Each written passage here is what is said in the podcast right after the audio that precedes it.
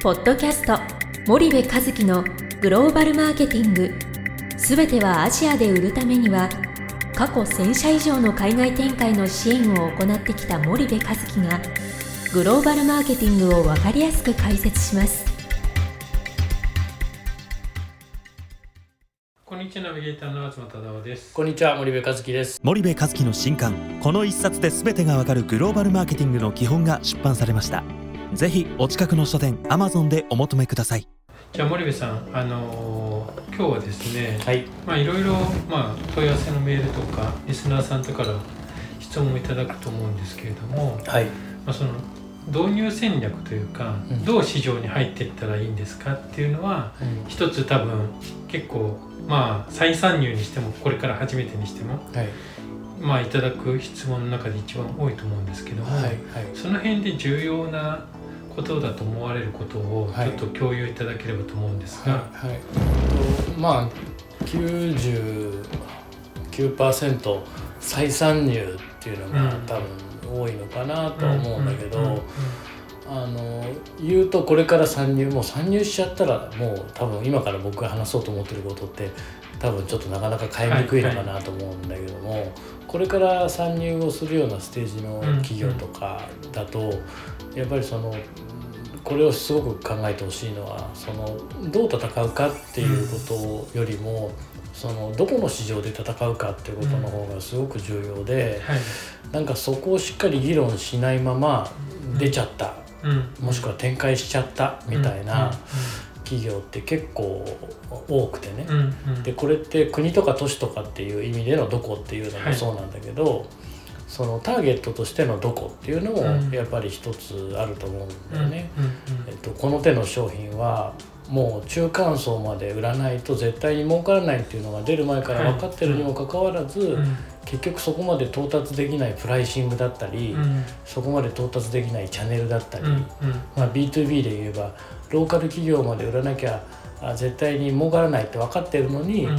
えープライシングが邪魔してたりね、うんえートゥーマッチのスペックだったりとかっていうことがあるので、やっぱりそのどう戦うかっていうことよりもどこで戦うかっていうことをすごくあの重要視するというか、うん。よく議論をしてほしいなというふうにはよく思っていて。うん。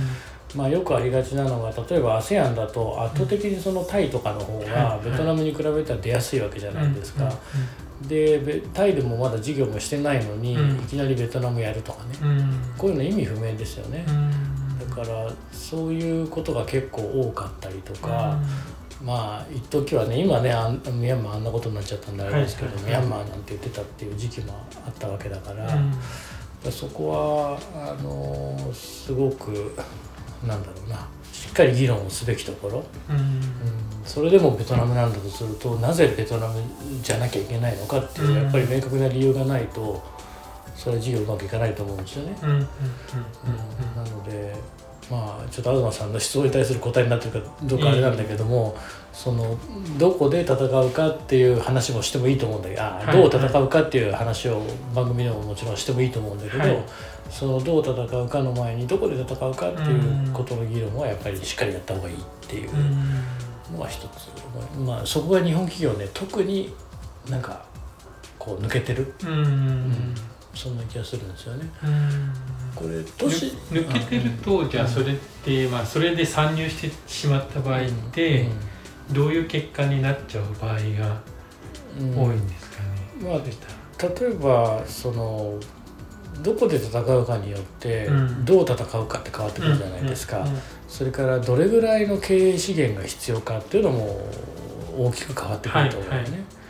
でベトナムで、まあ、我々支援する方の立場もそうだと思うんだけど、うん。ベトナムで支援をするのとタイで支援するのって、うん。正直タイの方がまあなんだろうある意味楽というかあのまあ両方大変なんだけどそのやり方が違うじゃない、うん。その支援とね、うん例えばベトナムだったらそれこそ消費財って言ったらもう TT やれなかったらはいはい。無理なんで、うん。MT3000 店舗ぐらいしかなかったら TT 攻めないとうん。あの正直シェアは取れないわけなので、うん。いかにその TT を作るかっていうことをやりますよと、うん。うん。そうするとチャンネル構築っていうことになってくるので、うん。はい。これ単年でどうこうなるって話じゃないですよね。はい。なので、えー数年かけてしっかり、えー販売チャンネルの土台を築いていくっていうような支援をするっていうことになるじゃないですか。で一方でタイだとそれこそお主要の小売りにドンと入れるか入れないかっていうはい。ところでやっぱり決まってくるので、うん。そこに入るっていう交渉が我々の支援になるし、うんうん入った後いかに高速回転でセルアウトさせるかみたいな仕掛けのところが支援になってくるので、はい。これまたあの支援の内容が全然違うと思うんですね。でそれをやっぱりこうなんだろうな事前にしっかり議論をするっていうことをしないと、まあ、ベトナム向けの商品とタイ向けの商品ってことで商品も変わってくるじゃないですかねはい経営資源も変わってくるじゃないですか、だからそういうことだと思うんですよね。わかりました。じゃあちょっと今日は時間が来たのでここまでにしたいと思います。はいまた次回もあの引き続きよろしくお願いします。はい、よろしくお願いします。本日のポッドキャストはいかがでしたか？番組では森部和樹へのご質問をお待ちしております皆様からのご質問は番組を通じ匿名でお答えさせていただきます podcast アットマーク spydergrp.com ポッドキャストアットマークスパイダー grp.com までたくさんのご質問をお待ちしております。それではまた次回お目にかかりましょう。